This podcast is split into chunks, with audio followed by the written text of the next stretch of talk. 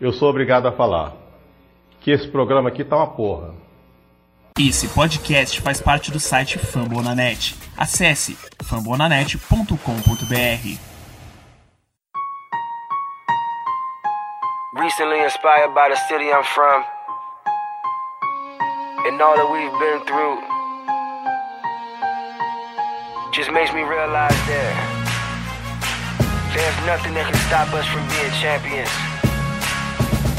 I dedicate this song to Ray Lewis, Baltimore Ravens, and my whole city. Came from the bottom, ready to be a champ.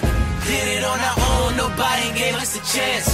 No matter the odds, keep God in the circle. Now every time it rain, we turn the whole world purple, baby. Purple rain.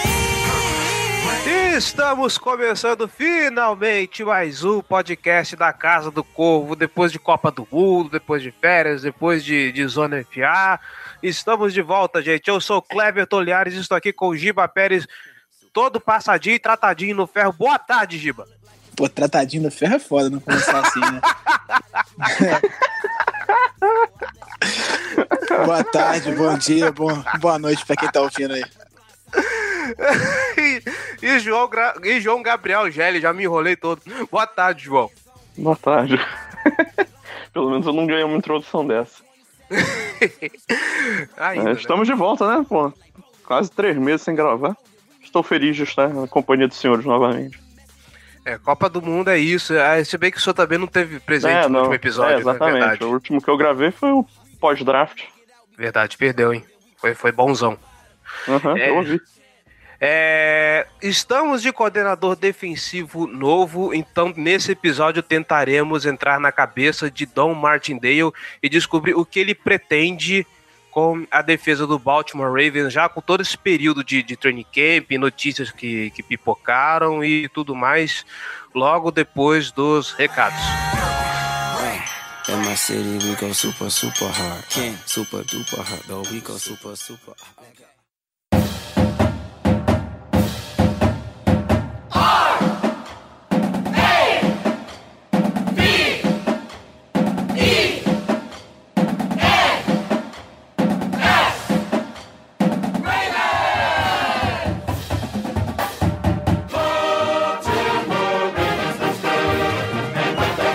Recadinhos não tão rápidos, galera, porque hoje a gente tem bastante coisa pra falar, certo?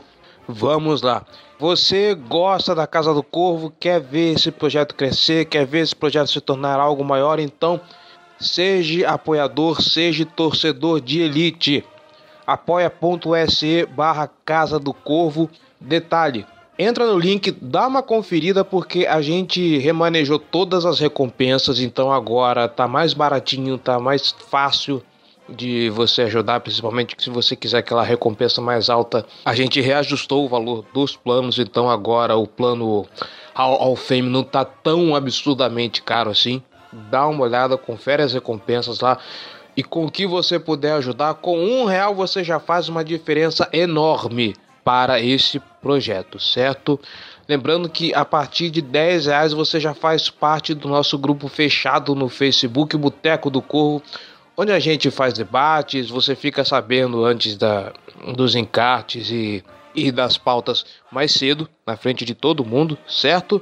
Então vai lá, apoia.se barra Casa do Corvo, seja torcedor de elite.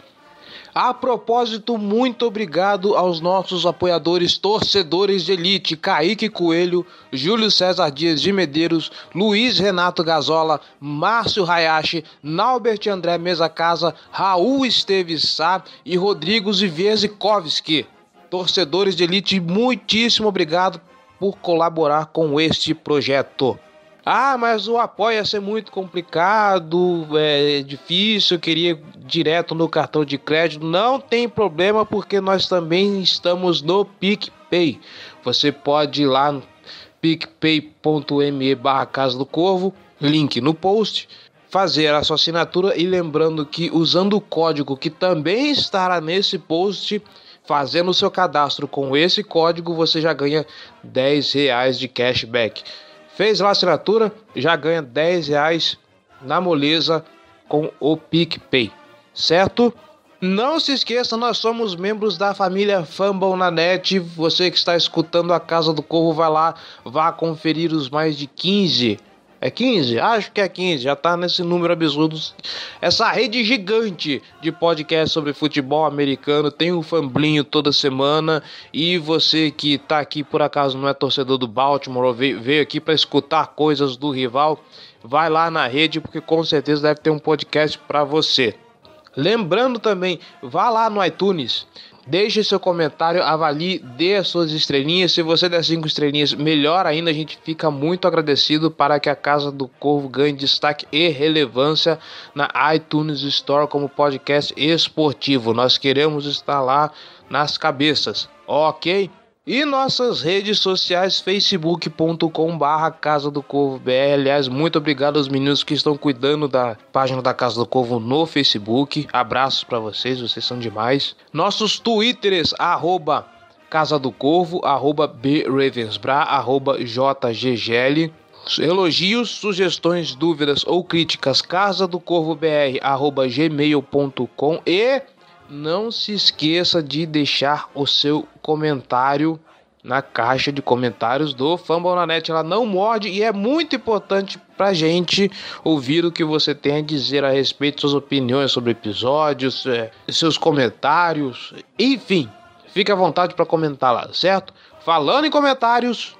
E no Fambonanet tivemos o comentário do nosso queridíssimo Kaique Coelho. Ele diz o seguinte: mas que trabalho maravilhoso! Amo esse podcast, seguramente meu favorito, e olha que sou um ouvinte assíduo de podcasts.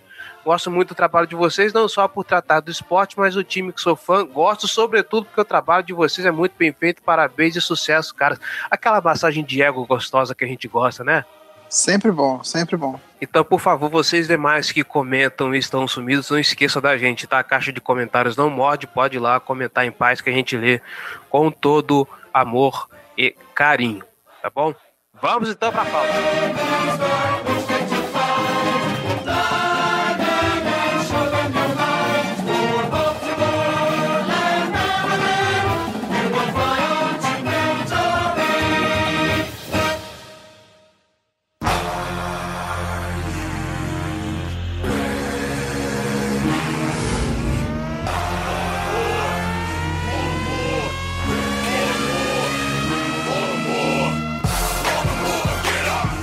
Meninos, começou o training camp, como já falamos aí, já é de conhecimento geral, Don Martindale agora é o novo coordenador defensivo do Baltimore Ravens, assumindo o lugar que era do Dan Pease, que aposentou, né?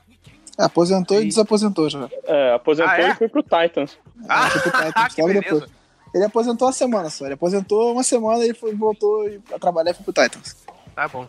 Parabéns pro Titans, boa sorte pra eles. É, bom Vai pra quem vai enfrentar o Titans. então, né? É, antes da gente passar de fato pro que o Don Martindale pode querer com esse time, vamos só colocar umas notícias sobre a defesa no, no, no training camp. É, graças a Deus não temos aquela quantidade de, de notícias ruins que tivemos ano passado, né? Hoje chegou uma nota meio, meio triste que o, o. Ai meu Deus, o Tyus Bowser queridinho do GL saiu na metade do, do treino, não se sabe ainda o qual motivo, né? O cornerback Morris Kennedy também, que vinha fazendo um bom training camp hoje, saiu pelo, pela mesma razão. Não, mas ele voltou logo depois. Voltou? Um tempinho fora e voltou a treinar logo depois. Ah, então menos mal. O, o Balser, ele saiu acompanhado de um dos preparadores físicos do Baltimore, mas não se sabe exatamente o que, que ele sentiu, por que, que ele deixou o treino. Na coletiva, o Rabo falou que não tem nenhuma lesão grave no momento, que são coisas, coisas de camp, né? tipo, são dores comuns ao, ao, ao, ao período, né? Jogadores voltando e tal. Então, acho que aparentemente nada grave. Assim esperamos, assim esperamos. É, na pupilice também, por enquanto, não tem ninguém da, da, da defesa, né? Se você não me fala a memória. Tem o Jalen Hill, né? É verdade. É o Jeremy Hill. Jalen Hill que eu é espero que... Jeremy Hill não, não. É o Jalen Hill. Jalen Hill. Acho que... Isso. Van Bradley também. É verdade, verdade.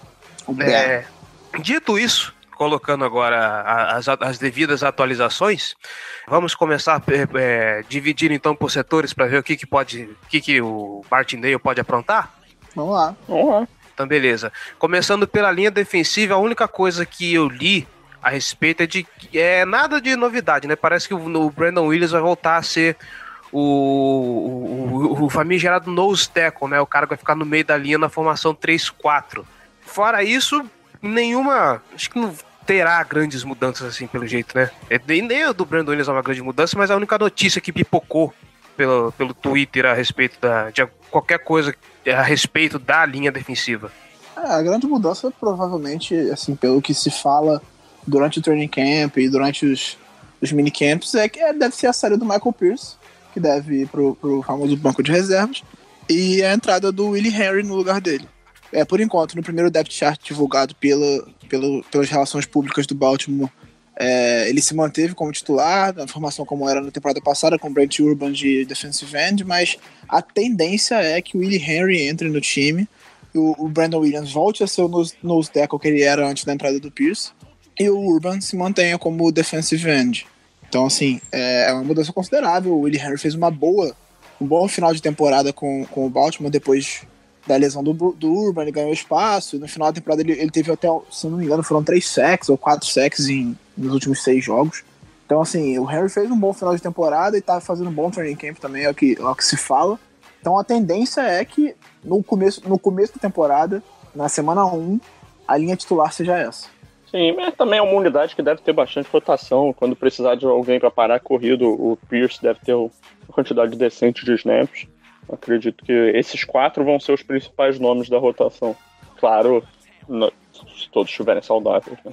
É, e assim, faz sentido você ter o Pierce e o Williams em campo quando for situações de, óbvio, de corrida, coisas do tipo.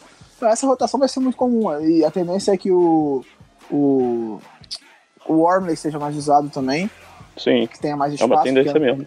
Na temporada passada ele foi pouquíssimo usado, então a tendência é que ele tenha mais espaço, até porque jogador de linha defensiva é uma adaptação mais complexa, assim como é o de linha ofensiva, a NFL, por questão de, de tamanho, de peso, de força. Então, ele foi muito pouco usado na última temporada justamente por conta disso. Assim. Você tinha uma rotação intensa já na linha, você tinha bons jogadores na, na posição dele, então você não tinha necessidade de jogar o cara na fogueira a troco de nada. Então eu acho que a tendência é que ele seja mais usado. O Calfuse, que foi um cara que, que esperava passada, porque já era a segunda temporada dele, apesar dele ter perdido a primeira, tá treinando algumas vezes como outside linebacker, mais no pass rush mesmo, então talvez ele não entre tanto nessa rotação. Eu acho o Calfuse meio alto para jogar de, de OLB, porque ele, ele é 6'6", ele tem 2 metros, ele tem 10 centímetros mais alto que o Suggs, por exemplo, que já é um cara grande. É, eu acho, que, minha, eu acho ele meio pesado eu acho que o Calfuso é o cara que vai acabar esquecido nessa, nessa rotação. Acredito que... que, quando, quando tudo acabar, né, os nomes que, o, que o Ravens está atualmente, né, só para contextualizar, não, é, os, os, jogadores que estão no elenco atualmente, né, na linha defensiva, além do, do Brandon Williams, do Brent Urban, do Michael Pierce, do Willie Henry e do Chris Warner, que a gente já falou, tem o Calfuso também, já citou, tem o Carl Davis, tem o o, o calouro, né, o Zack Sealer, e tem o, um outro calouro não draftado, né, o Christian Lacotu. Ah, e tem o Miles Humphrey também, que não tem nenhum parentesco Isso. com o Marlon Humphrey. Isso. que aí são jogadores, esses dois últimos são jogadores realmente só de são corpos né, de, de treino, devem devem sair do elenco é, no, nos primeiros cortes.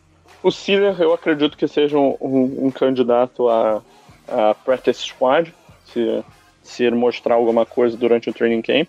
E assim, o time tendo é, o que? Seis, seis, sete jogadores de, de, linha, de linha defensiva, né? Warnley, Brandon Williams, Brent Urban, Michael Pierce, Cal Fuse, Willie Henry, Carl Davis. Tem sete aí, né?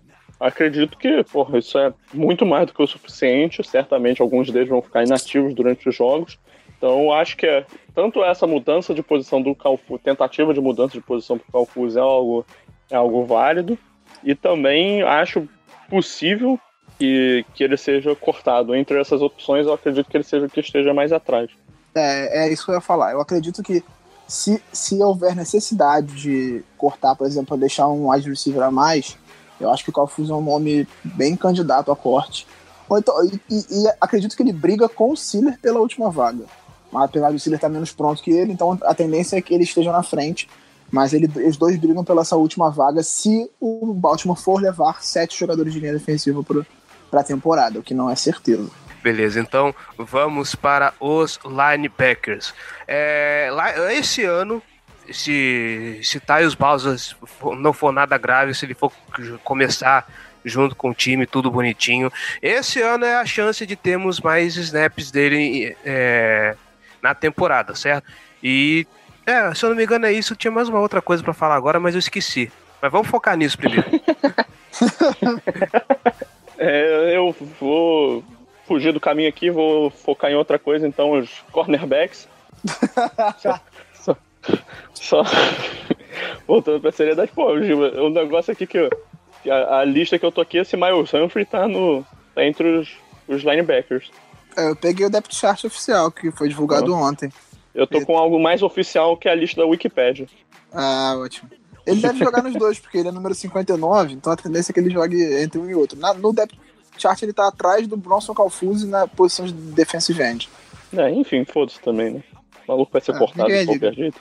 Então tá, linebackers. É, você falou do Tyus Bowser, eu acho que ele é um dos caras que precisa crescer bastante nessa temporada, até porque a gente precisa que o, é, achar um cara que vai ocupar a posição do Terrell Suggs.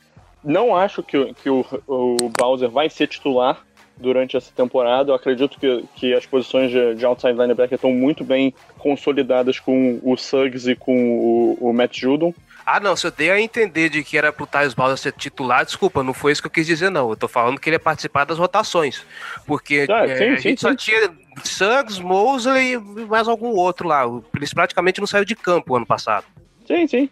Eu tô, tô só acrescentando mesmo na, na questão, acredito, assim, se as coisas correrem é, do, num cenário ideal, ao meu ver, o Suggs perderia os snaps conforme o tempo passar na temporada, porque não porque ele vai estar tá numa decadência física, né? Isso a gente torce para que não aconteça, mas é, porque o Bowser ou o Tim Williams, né? Qualquer um deles que for, é, vai estar tá mostrando uma grande evolução e, e roubando os snaps do cara que está obviamente mais velho. Né? Agora, assim, o Judon é um cara que eu gosto muito, acho que ele é um dos jogadores mais subestimados do elenco do Ravens. É um cara que mostrou uma evolução grande no, no ano passado, tendo um papel ainda maior na, na, na, defesa. E é um cara em quem eu confio bastante, assim. Então, acho que, que o Ravens tem, tem as, sua, as suas peças nas posições de, de outside linebacker, tem opções para fazer rotação, né? Tem o, tem o Zadar Smith também, que eu particularmente não gosto muito, mas assim, não, não é horrível. Né? Então dá, dá para se virar com ele, desde que não, não precisa dele por, por tempo muito extenso. E aí é torcer pra, pela evolução do Tim Williams, que é um cara que mostrava muita explosão física, uma capacidade enorme de gerar pressão na defesa de Alabama.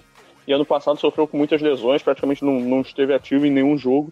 Então é, é, a gente ver aí no que, que vai dar, aguardar os desenvolvimentos desse, dessas próximas semanas para ver qual vai ser o espaço que esses jogadores vão ter no, na rotação. É, eu acho que o, o Tyus Balser vai revezar bem com o Judon, assim.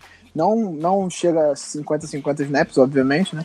Mas, assim, eu acho que ele vai ter bem mais espaço do que ele teve na última temporada, o que não chega a ser grande coisa, porque ele teve quase espaço nenhum na última temporada. É, o Judon tá bem consolidado na outra ponta e, e então, assim, não tem porquê você reduzir o número de snaps dele. É um cara novo, é um cara que tá crescendo muito de produção. Eu acho até que ele tem, tem tudo para ser o, o, breakout guy dessa temporada, aquele cara que vai explodir mesmo, que vai ter mais de, de 10 sacks e que vai ajudar bastante no, o time.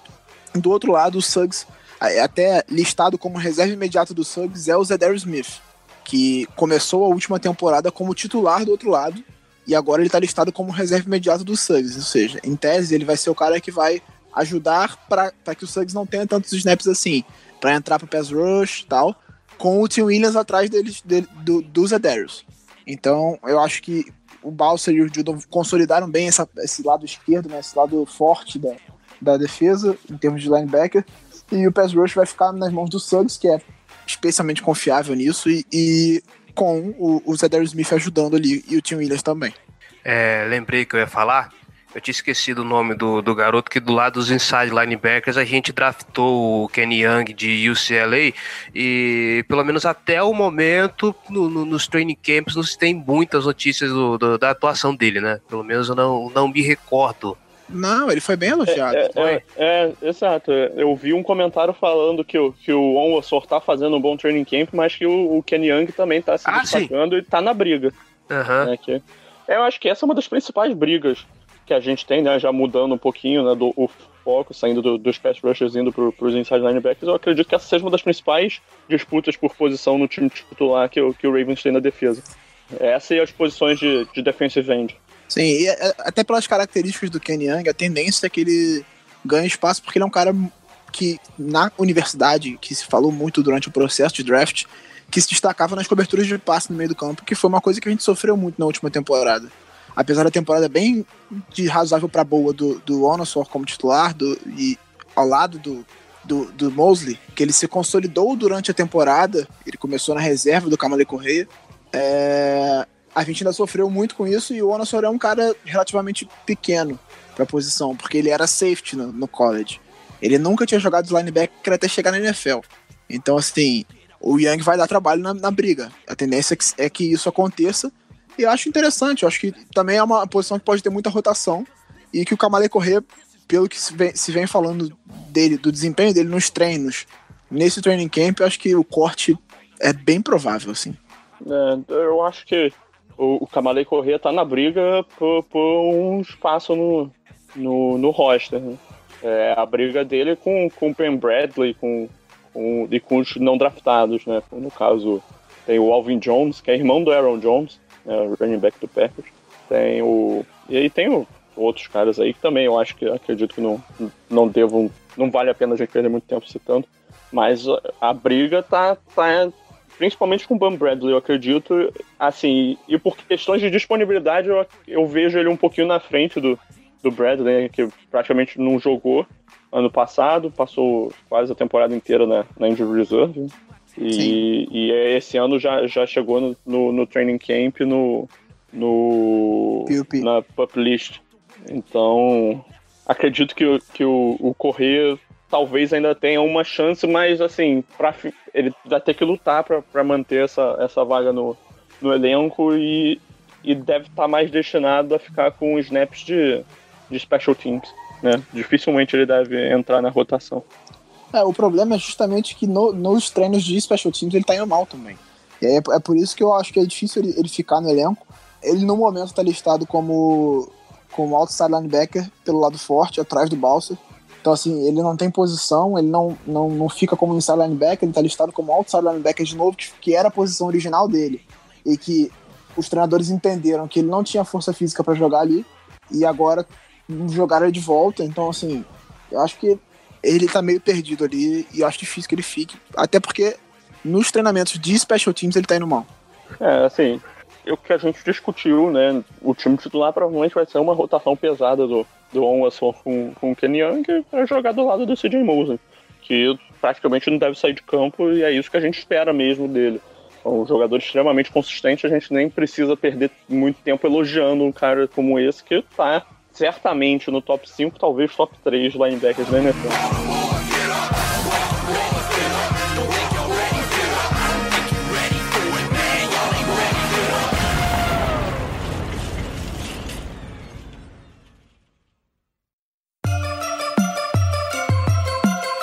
and purple, black and purple, black and purple, black and purple.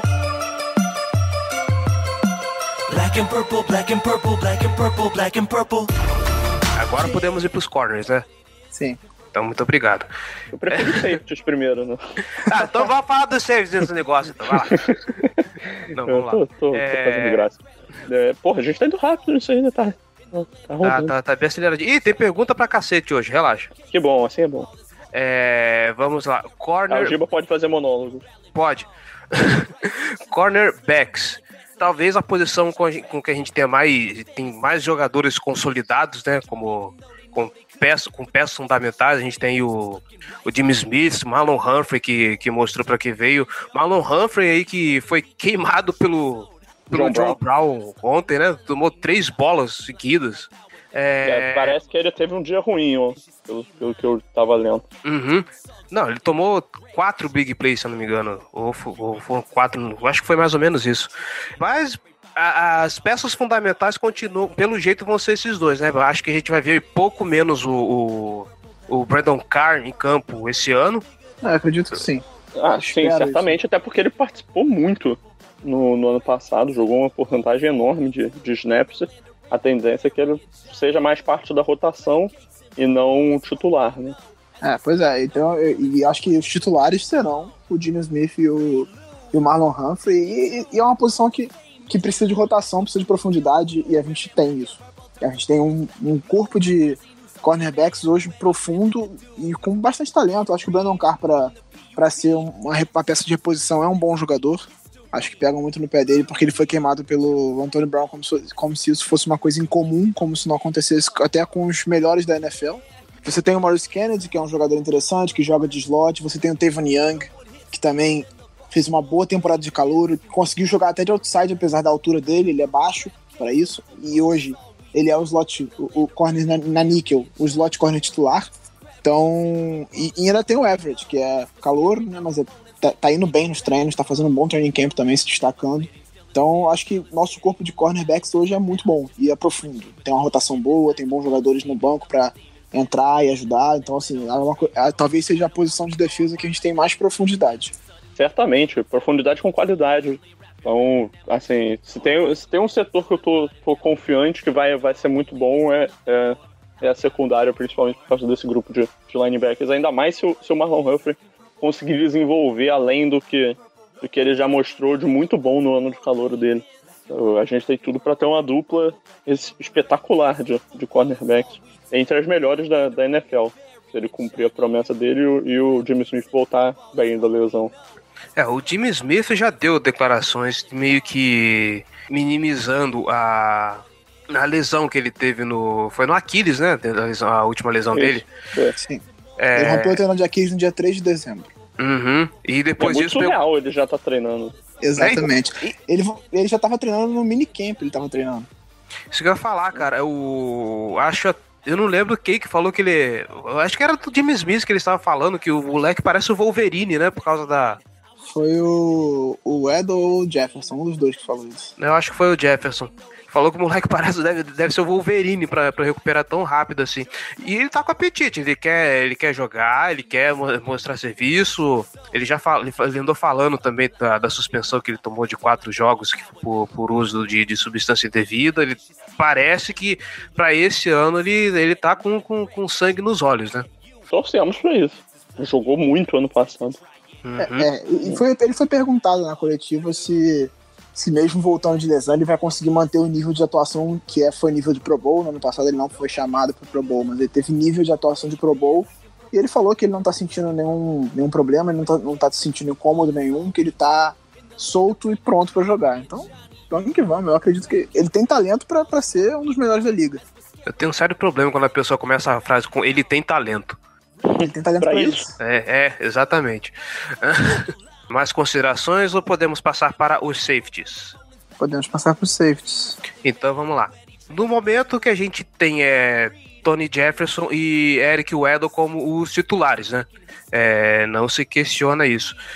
Ah, até que ponto a gente pode a, a gente pode dizer, vamos abrir o- esse pedaço assim, até que ponto a gente pode dizer que o Eric Weddle vai manter o, o rendimento do, do que ele prestou ano passado? Que ano passado a gente lembra que ele estava com ele tava jogando no sacrifício, é, o ataque não ajudava muito porque entrava e logo a defesa tinha que entrar em campo de novo porque entregava a bola muito rápido, então isso, então isso comprometeu um pouco o rendimento da nossa defesa como um todo, mas mesmo assim o Eric Weddle veio jogando bem. E o parceiro dele teve um rendimento muito baixo. Dá para esperar uma melhora no setor esse ano? Agora que ele tá mais saudável, a gente espera que o ataque renda mais em campo? É, eu, eu, eu nem vou entrar no mérito do ataque, porque eu acho que o ataque a gente tem que discutir com mais cuidado. Até pela quantidade de mudanças que aconteceu com ele, mudou quase tudo no ataque, então acho que a gente tem que discutir com calma isso em um outro episódio. É, É. Eu acho que é, que é até válido a gente deixar esse episódio para quando, o treine, quando os jogos da pré-temporada já tiverem começado, a gente ter uma noção melhor do- de quem vão ser os titulares e tal. Mais prudente. Pois é. Em, em relação ao, ao Tony Jefferson e ao Weddle, eu acho que o Weddle ele tá envelhecendo, obviamente, né? Todo mundo sabe, eu não acho isso, eu tenho certeza. E isso pode prejudicar o desempenho dele. Isso não seria nada, nada normal. Foi mal que apareceu uma notificação aqui de. Com o nome do Jimmy Smith, eu tomei um susto. É. Bate na madeira três vezes, rapaz. pois é. Então, assim, não seria nada anormal se o desempenho do Edel caísse por causa da idade. Mas ele não deu nenhuma demonstração disso na última temporada. Ele fez uma boa temporada. Sofreu com erros como qualquer um sofre. E, por exemplo, o erro da jogada do, do Bengals, que muita gente acreditou a ele, foi um erro de chamada. A, a chamada foi ruim e a leitura do Dalton foi muito boa naquela jogada. Ele conseguiu ler que a Blitz não vinha e subiu no pocket para fazer o passe que, que, que, matou nossa chance de, de playoff naquele, naquele jogo. Então, assim, o Edel dá demonstrações de que ele vai manter o nível de atuação. E isso é bom, porque é um cara que teve seis interceptações, fez uma boa temporada, foi chamado pro Pro Bowl. Então, acho que o Edel não me preocupa muito nesse momento. É, o, o, Jefferson entra na questão do, do, esquema de jogo. Ele foi, ele foi utilizado, e ele já falou sobre isso em coletiva, que ele fez coisas na última temporada que ele nunca tinha feito como safety na NFL de, de em termos de cobertura, de, de, de, tipo de jogadas, e ele teve uma dificuldade de adaptação. A tendência é que com o Martindale ele seja mais utilizado no que ele é melhor, que é fechando ali mais perto da linha, enchendo a box e, e parando a corrida. Então, assim, eu acho que veremos um Jefferson mais confortável do que na última temporada. Assim, é importante, justamente por essa questão da idade, é importante dar mais espaço para outros jogadores o problema é que, na minha visão, a queda de qualidade é muito grande quando você tira um Ed ou tira um Jefferson para botar um Chuck Clark e um Anthony Levine de campo. E eu acho que isso tá mais do que, do que explicitado na, no, na quantidade de snaps que os dois jogaram na temporada passada. Né? Os dois jogaram mais de 99% dos snaps, que é um número absurdo. Então, o própria a própria comissão técnica vê os dois como talentos que não, não podem sair do campo com frequência. Por isso mesmo, assim, que, eu tenho um certo pé atrás com, com, essa, com essas possibilidades de mudança. E a minha expectativa está em torno do Deshaun Elliott, né? Que foi, foi uma escolha de, de fim de draft, certo, mas muita gente viu como um dos principais, um dos melhores estilos dessa classe. E assim, em termos de, de talento, eu vejo ele acima do Chuck Clark e do, e do Levine, certamente. Então, vamos ver aí o que, que ele vai conseguir fazer, se, se ele vai roubar alguns snaps. Imagino que principalmente do, do Edel, por conta das características. E, e, eu acho que é o último ano de contrato do Edel, não é? Não tenho certeza. Eu vou olhar aqui. Eu acho que ainda tem mais um.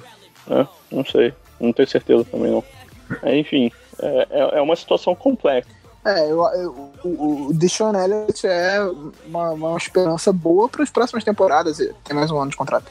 É, um cara que pode ser desenvolvido ali atrás desses dois caras, principalmente atrás do Edel, sendo orientado pelo Edel. Então, assim, é um cara que viu-se muito talento nele. Ele era considerado um jogador de segunda rodada, talvez terceira, no começo do draft, e caiu para quarta, não se sabe por quê. É, acho que ele pode ser desenvolvido com calma para se tornar um, um, jogador talentoso e um jogador confiável no futuro.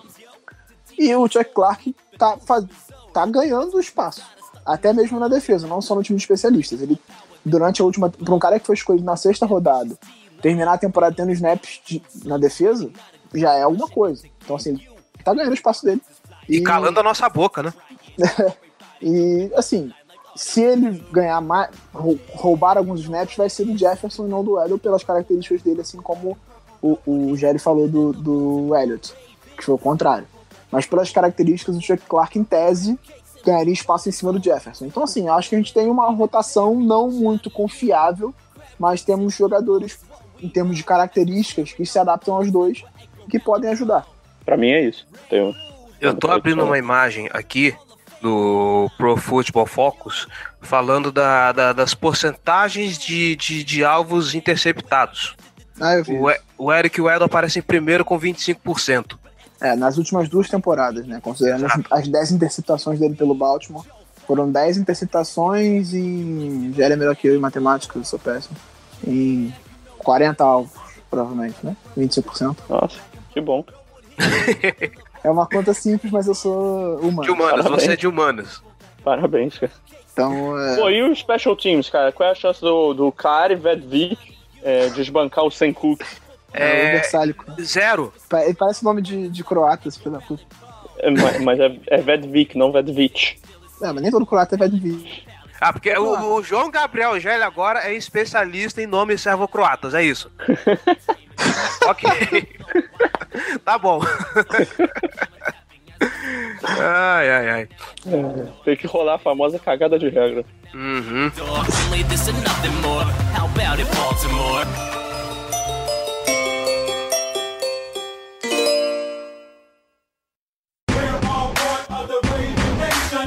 Já que fechamos aqui a parte do- dos jogadores, a gente agora pode debater um pouco sobre, sobre a estrutura que o Don Martindale pode trazer, as mudanças que ele pode trazer para esse time em termos de postura em campo.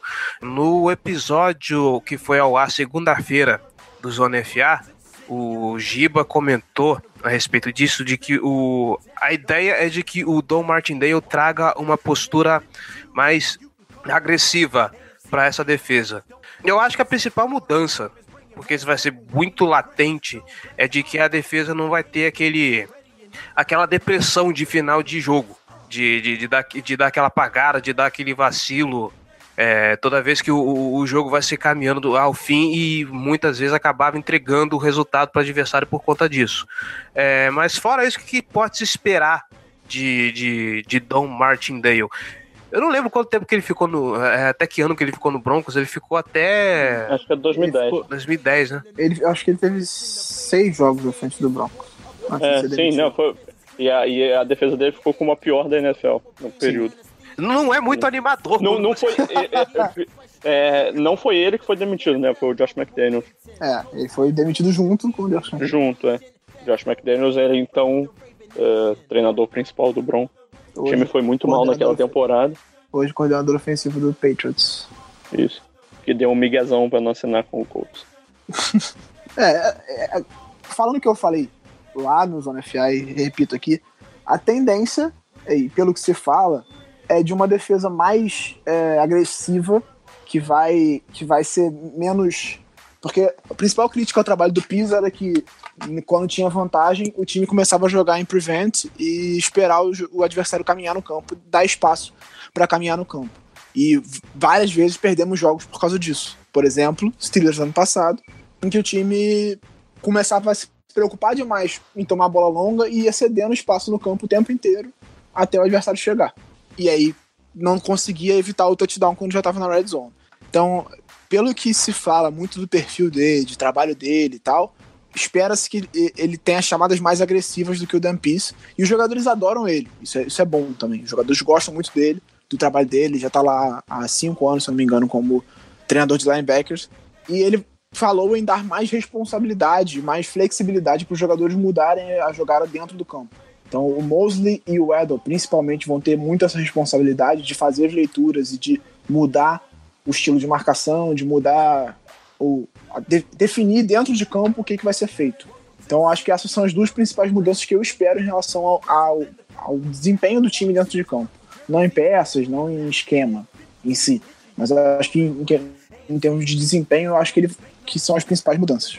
É, assim, honestamente eu não assisti os jogos da defesa dele no Broncos pra saber o que que aplica mais a fundo de esquema, mas assim, eu não, não vejo ele revolucionando o time em uma off-season, assim, é um trabalho contínuo, e ainda mais um trabalho que já tá muito enraizado, como é o do ficou no, no- como coordenador defensivo, que é seis anos no, no Ravens, um tempo grande, assim.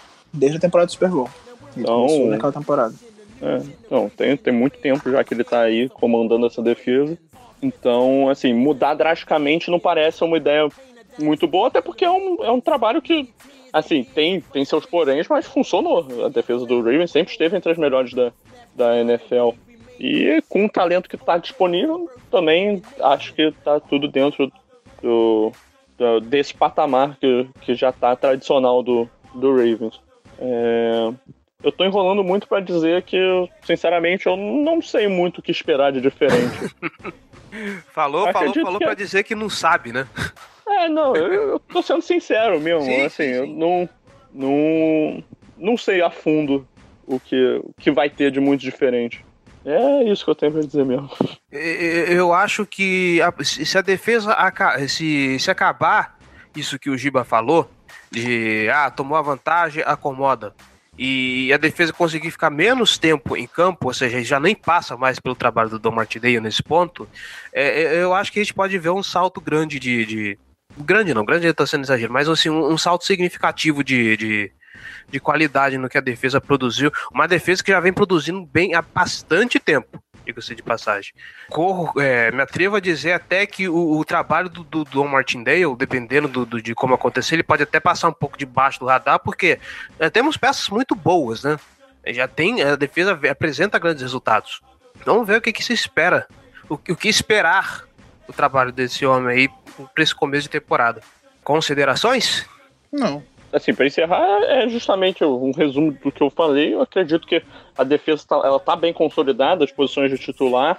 Tem uma ou outra briga mais pontual, assim, e as questões. Tem muitas é, situações que a gente tem que observar como é que vai se desenvolver ao longo da temporada em termos de, de sucessão, né? Tanto do Suggs como o caso do Weddle, para a gente poder analisar com mais calma como é que vai se desenhar para o futuro do time. Mas assim, é uma defesa muito, muito arrumada, ajeitada, tá, tá entre as melhores da, da liga, então, assim, com ela eu tenho bastante tranquilidade, né? Eu, as maiores questões eu acredito estão no, no, no lado do ataque, mas isso é questão para o próximo programa. Beleza. Então vamos para as perguntas, porque tem bastante pergunta hoje.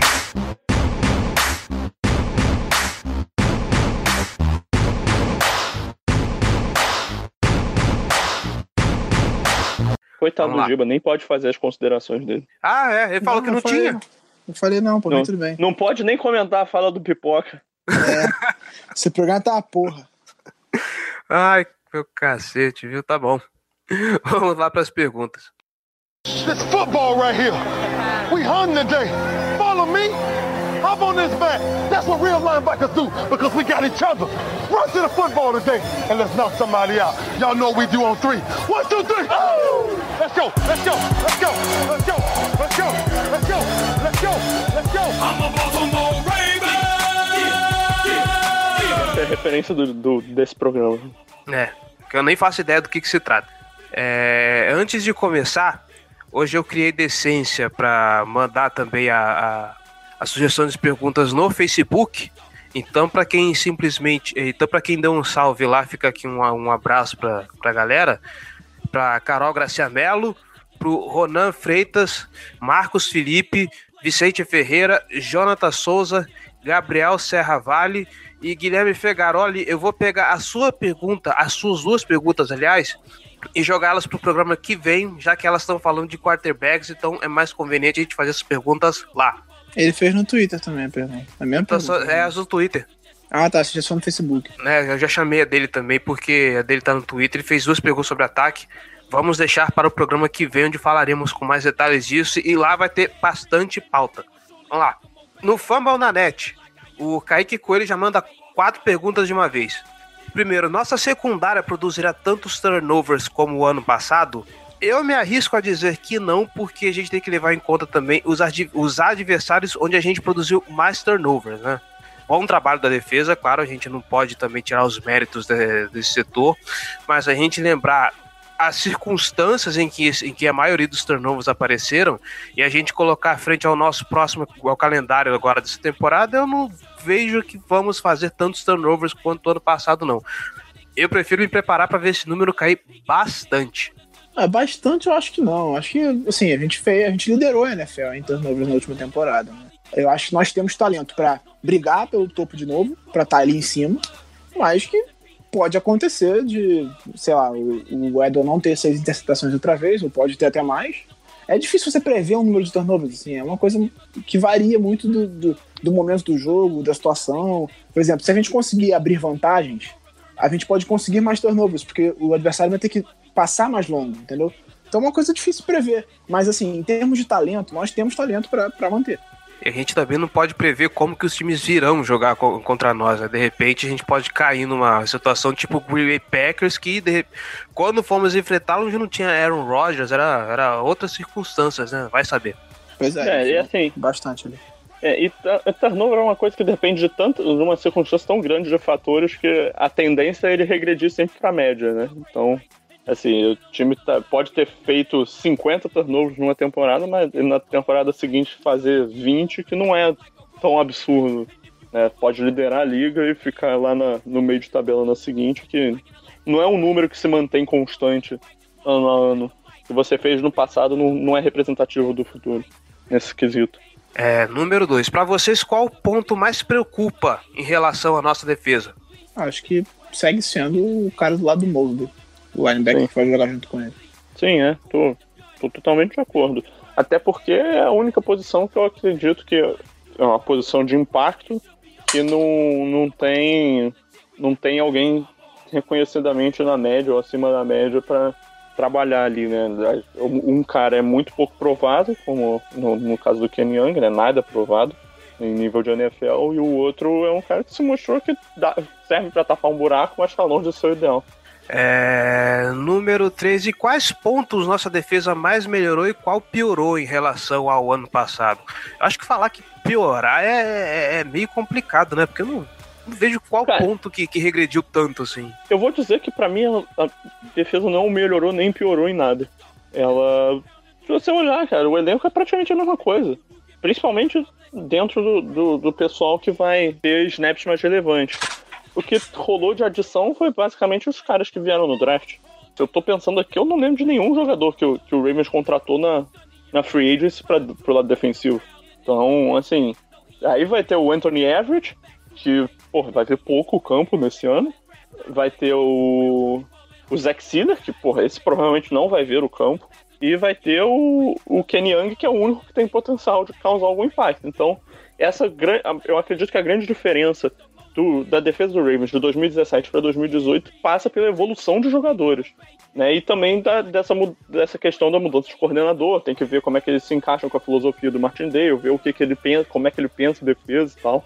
Mas a- as diferenças mais significativas devem ter relação a isso, né? Evolução, regressão de outros jogadores e tal. Mas é, em termos de pessoal, não vejo mudança significativa nem para um lado positivo nem para o negativo. É, só pra lembrar, se não, se tiver me fugindo alguém, vocês me corrijam, mas de free agent pro, no setor defensivo, a, a única peça que veio foi o, o Kai Nakua do, do Browns, que a gente não espera também que vá jogar, né? O cara é safety, inclu- inclusive. Nunca vi nem comi só os falar. Então, sigamos em frente. No Twitter, o Naubert Mesa Casa. Abraço pra você, Naubert. Quão empolgados vocês estão com a nossa secundária? Eu vou falar pra você que eu tô com a mesma empolgação do, do ano passado, cara. Assim, do jeito que terminou, eh, terminou a temporada e como começa a empolgação é a mesma. Porque, como a gente acabou de falar, não mexeu muita coisa, então a gente espera que. A gente espera que o trabalho do Martin Day continue do de onde o Dampis parou, como o Gelli bem salientou, e vai evoluindo daqui pra frente. É, eu acho que eu, eu tô mais empolgado que na última temporada porque agora a gente tem o Humphrey no segundo ano. Então, assim, ele vai ser titular agora. Como a- no começo da última temporada a gente dizia: não, o Humphrey vai ser, vai entrar aos poucos, vai ganhando o espaço dele, ele é uma escolha de primeira rodada, mas você tem o Brandon Cara ali pra poder ir desenvolvendo ele com calma. Só que isso tudo já passou. Ele já entrou aos poucos, ele já foi titular, ele já ganhou o espaço dele, já se desenvolveu e agora ele vai ser titular. Então você vai ter Gene Smith e Marlon Humphrey titulares na NFL. Então, assim, eu acho que em termos de talento a gente já ganhou muito em relação à última temporada. E pelo, pelo, pelo que se falou do esquema do, do Martindale, eu, eu acho que o Jefferson vai ter uma temporada muito superior à que ele teve na última. Então, assim, a minha, minha expectativa pra secundária é alta e eu tô empolgado, sim. Sim, eu também fico bastante empolgado com, com a nossa secundária. Acho que é um Hashtag setor bem forte. Hashtag empolgou aqui na Casa do Corvo. É, Arthur Santos, vocês acham que algum undrafted chegará aos 53 sinais? Pela primeira vez em muito tempo não tenho essa impressão. E eu vou falar pra você que eu acho que também não, hein? Primeiro, É, tanto pela isso- quantidade, tanto pela quantidade de gente que draftamos esse ano, quanto pela qualidade do- dos free agents que a gente trouxe. E assim, não é vejo isso. Não vejo um draft. Assim, na, na, na, defesa, a gente já falou pra cacete, então ali não vai mexer muito. E no ataque é, vai ser galera do draft e os wide receivers que a gente trouxe da, da na off-season de, de free agent. É justamente isso que você falou, cara. É, tem muita, muito jogador que veio do, nessa, nessa classe do draft. E é difícil você draftar um cara e cortar ele imediatamente, né? Principalmente os caras que vêm nas primeiras rodadas. É, talvez um, um lá do fim, o Zack Sealer da vida, o. Pô, como é que é o nome do, do cara da OL que a gente pegou lá no fim também? O Greg Senar também pode ser, mas assim, é, eu não, não tenho prognóstico muito positivo pra, nesse quesito. Talvez um running back, dependendo do que, de como tá a questão do Kenneth Dixon, recuperação dele, como é que ele vai voltar. Não sei qual, qual é a chance de, deles botarem mais um running back no roster por causa disso. É, talvez um linebacker que se destaque, né? Como a gente falou, a briga. A gente tem três linebackers que são garantidos para fazer o roster: o CJ Mosley, o Patrick Onward e o, e o Kenny Young. E, mas ainda provavelmente vai entrar mais um e talvez dois, talvez dois, dependendo do, do papel em special teams, como é que treina, né? Esse final de, essa parte final do roster, ela depende demais de como o jogador desempenha no, nos treinos né, entre os especialistas. Então, é algo muito complexo de prever também. É, eu acho que existem duas chances de ter um jogador não draftado no elenco.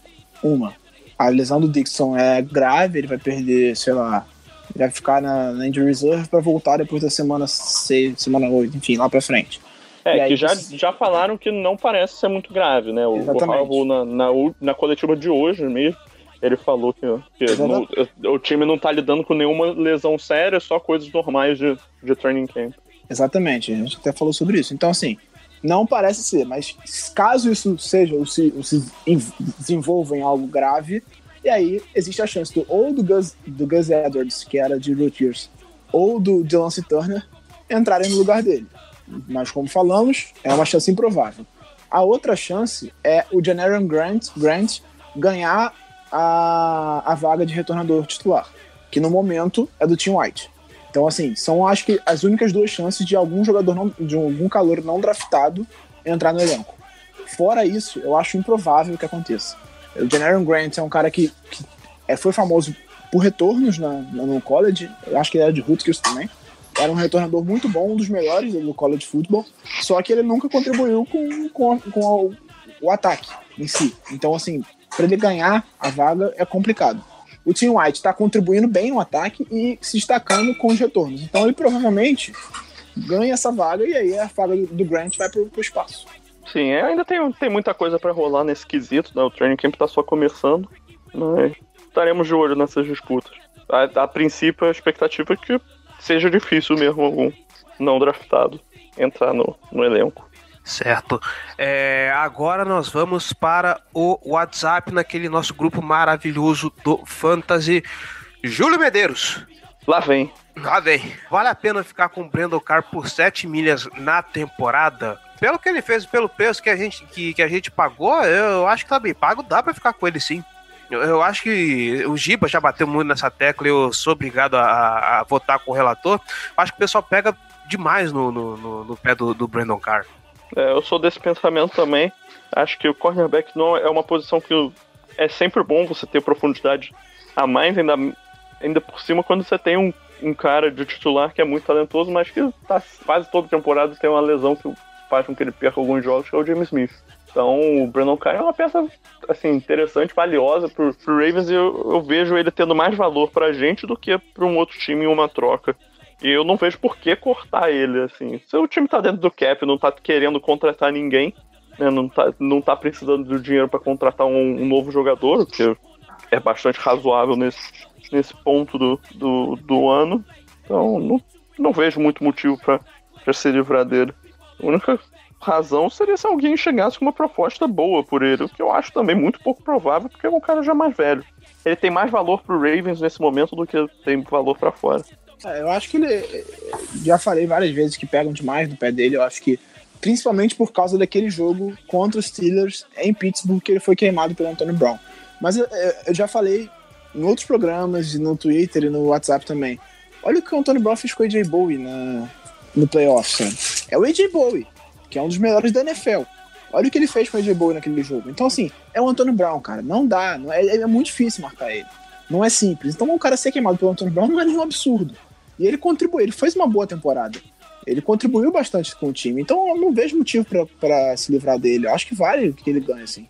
A outra gente, mais ou menos, que já respondeu, mas eh, do jeito que ele pôs aqui, eu acho que vale a pena a gente comentar. Tá na hora de aposentar o, o, o Edel. Ele jogou 100% dos snaps defensivos e falha drasticamente nas horas mais difíceis. Quem pode assumir o Clark ou o Elliott? Eu não sei de onde que ele viu que o Edel falha nas horas mais difíceis. Será que ele tá falando de Cincinnati Bengals de novo, como a gente comentou? É, bem possível que seja isso. né? Assim, eu não acho que tá longe dessa, dessa situação. Não acho que é drástica a questão do elo. Tô, tô até meio sem ter. Não, assim, pelo que. dificuldade para raciocinar aqui.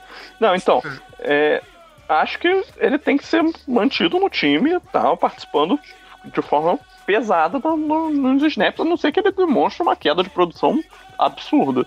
Porque, conforme a gente já comentou, a, queda de, de talento dele para os reservas é- é razoável. E ele é uma presença muito importante dentro de campo, um dos líderes da equipe. Tá certo que cada vez mais ele parece um pouco menos participativo, principalmente quando se trata do jogo corrido e tal. Mas ainda é uma peça bem importante dessa defesa. Ah, e vale lembrar que ele jogou boa parte da temporada passada com uma lesão no músculo peitoral. assim. Obviamente tem influência no jogo dele. Não é simples, não é. Ah, ele corre com as pernas. Não é assim.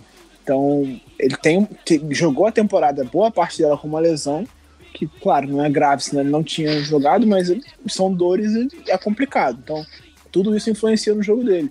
E como a gente já falou, erros de chamada prejudicam também o jogador. Assim, acho que os principais erros do Edel na última temporada foram as interceptações que ele dropou. Que foram as três que vieram no peito dele, ele deixou cair, mas ele teve outras seis. Então, assim, ele não tá prejudicando o time, pelo contrário, ele levou o nível de atuação. É só você lembrar o que, que era a nossa secundária antes dele chegar. Principalmente no- no- entre os safeties. Que a gente tinha Matt Ilo e Melvin, que é de desgraça que tinha lá em 2013, 2013, 2014. Então, assim, se você está ruim com o Edel, se você acha que tá ruim com o vai ficar muito pior sem ele. Ele só precisa parar de comer tanto sorvete assim, só isso. É. Essa coisa de encontrar o parceiro ideal pro Mosley, não é melhor mudar pra 4-3 de uma vez? Não é tão simples assim. Não é, É. tão simples assim. E se você quer encontrar o parceiro ideal pro Move, esse é o seu problema, você mudar pro 4-3, você vai precisar de dois parceiros pra ele. Exatamente. E outra coisa, você, em vez de você ter que resolver um problema, você tem que resolver alguns problemas para mudar para 4-3. Você vai precisar de dois defensive ends que sejam mais ágeis do que o defensive end de 3-4. Ele é um cara que precisa ser o pass rusher do time. Você vai precisar de dois linebackers jogando por dentro. Claro, um vai ajudar mais no pass rush, mas ele tem que fazer é, a função de inside linebacker também. Então, assim, só vai piorar. Jesus, que, apocalipse. Ah, não é, não é questão. não é questão de apocalipse, né? É questão de, das peças que estão dentro do elenco. Não acho que elas se encaixam instantaneamente para formar um, um, um sistema assim, né? Seria uma transição que demoraria pelo menos mais uma, duas temporadas. Porque a maior parte dos nossos DLs seriam, virariam defensive tackles de, de, de 4-3. E acredito que o Suggs é o único cara que tem corpo é, bem, bem desenvolvido para jogar de, de DE de 4-3. Os outros podem fazer essa função, mas não, não, não acredito que seja aproveitar eles da melhor forma possível. Então, o time é todo pensado já há alguns anos para atuar nesse esquema. Mudar agora, depois do draft agora, então, inclusive, é, é drástico demais, é muito é, né? Então, não- eu, particularmente, não sou a favor disso. Se for algo para ser pensado no futuro, aí já é outra questão. né? É, Esse- algo tem que ser planejado com calma pra ser feito, assim. Você precisaria buscar defensive ends de 4-3 no draft, por exemplo, ou então na free agents. Fazer uma coisa ser desenvolvida com calma, não é assim, entendeu? Eu acho por exemplo, mudar pra 4-3, usando um exemplo, seria positivo, por exemplo, pro Tyus Balser, que ele ganharia bastante espaço, porque ele conseguiria se encaixar muito melhor. Até porque, no 3-4, que é do momento, ele já tem dois jogadores consolidados na posição onde ele joga, então ele vai levar um pouco mais de tempo para conseguir entrar no time, porque ele envolve que, que, que os caras que são titulares tenham uma queda de desempenho. na mudança, eu acho, não sei se o Judon conseguiria se adaptar tão bem jogando num, num, numa 4-3, entendeu? E aí talvez o Balsa tivesse mais espaço, mas assim, não é tão simples assim. Você mudar de uma hora para outra e tal. Existem variações, a gente faz essas variações durante o jogo. Alguns snaps nós jogamos com 4-3, com o Suggs alinhando e com os linebackers recuando, mas não é tão simples assim você mudar para o esquema base da defesa. Inclusive, é uma coisa que a gente que eu devia ter falado lá no, no Martindale. É, o, o Mosley disse que em algumas jogadas ele pode até alinhar como DL. Eu tô curioso para ver isso. Dois. Dois. Estamos. Está na hora dessa linha defensiva mostrar a que veio, eu acho superestimada por nós. Próximo draft vem forte nessa posição. Será? Será o quê? Que, que o próximo. Ah, tá. Eh, não, que ele falou uma coisa eu entendi outra. Ele falou que o próximo draft vem forte. Achei que a gente ia forte buscar a gente nessa posição. Ah, tá. Entendi errado. Mas eu não vejo que a linha ofensiva é tão superestimada. É, Ela joga bem, vai. A gente tem peças interessantes na, na, na, na linha É, é por- defensiva. É porque o- a questão do sec do rush chama muita atenção e é, é muito levado em consideração. Até eu já, já reclamei que nosso, nossa linha defensiva chega pouco ao qu- quarterback, mas assim, no esquema que a gente joga, a tendência é a obrigação de chegar ao quarterback não é da linha, da linha defensiva, é dos linebackers, dos dois. Então assim, a linha defensiva, ela, claro, pode chegar e pegar o QB, mas é principalmente é fechar as corridas e puxar a marcação para abrir espaço pro, pro Ed chegar. Então, assim, é, eu acho que falar que nossa linha defensiva é subestimada é ignorar o fato de que a gente tem uma defesa muito forte contra o jogo corrido há alguns anos. Ano passado a gente até sofreu um pouco, principalmente quando o Brandon Williams não jogou, que é a principal função dele é fechar aqueles corredores internos para as corridas. Mas quando ele voltou, o desempenho voltou a crescer, a gente voltou a conseguir parar o jogo corrido. Então, acho que ignorar esse fato de que nós temos uma boa defesa contra o jogo corrido há muitos anos é ignorar, é, é bobagem. Assim. A gente tem uma linha defensiva forte. Pode ser melhor? Pode, mas é forte. Raul Sá. Com o Martindale podemos esperar um maior revezamento dos jogadores? Eu imagino pelo menos a posição de linebacker com certeza. É, eu acho que não é nem questão do Martindale ou do Dan Peace nesse caso. Eu acho que é mais talento Sim. pra, pra revezar. Porque ninguém vai botar jogador ruim em campo.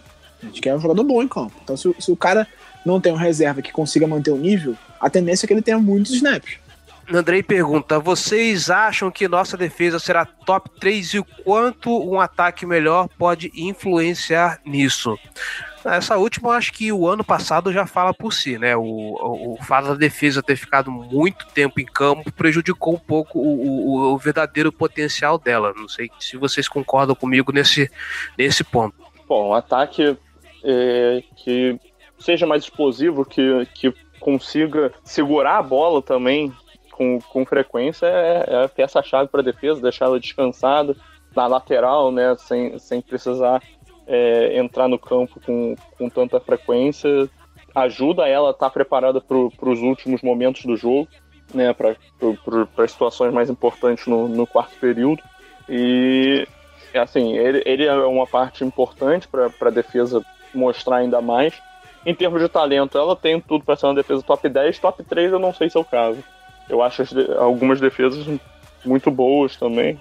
A do Jacksonville é sensacional. A do Browns tem um bom potencial. A do, a do Chargers, adoro a defesa do Chargers. Então, assim, isso citando do topo da cabeça rapidamente. Então, assim, top 3 eu não sei, pode ser. Aí tá dentro da variância de, de cenários possíveis, mas acredito que ela vai estar firme no top 10. É, eu Essa- acredito que ela tem bom potencial para ser top 5. Top 10 pra mim, se, se não for, eu vou ficar decepcionado. E top 3 eu ficaria bem feliz. Não surpreso, porque eu acho que ela tem talento para estar lá, tem talento para isso. Mas ficaria feliz, porque eu acho que para ela ser top 3 ela vai ter que ter um desempenho alto, muito alto. O- já, já que o Gelli citou o, o Los Angeles Chargers, acabou de sair uma nota que o cornerback Jason Verrett tá fora da temporada, tá? É, rompeu o tendão de Aquiles. Não chega a ser incomum pra eles também, né? Tá, O Chargers dá até medo, cara. Que isso?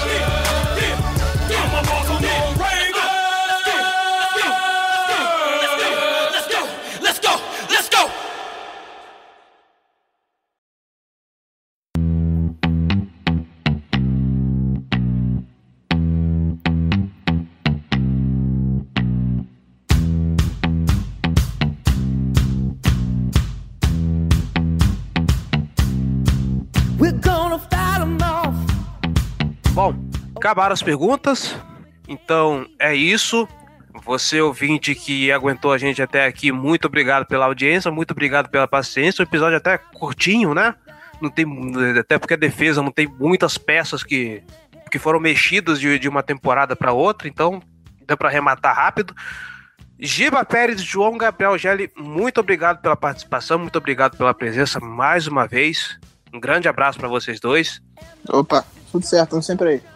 Reforçando, facebook.com barra Casa do Corvo, nossos twitters, arroba Ravensbra, arroba Casa do Corvo, arroba JGGL, elogios, sugestões, dúvidas ou críticas, casa do Corvo BR, arroba gmail.com e é isso, um abraço e até semana que vem ou até 15 dias? A gente discute aqui no, no off. Então, até o próximo episódio e falou!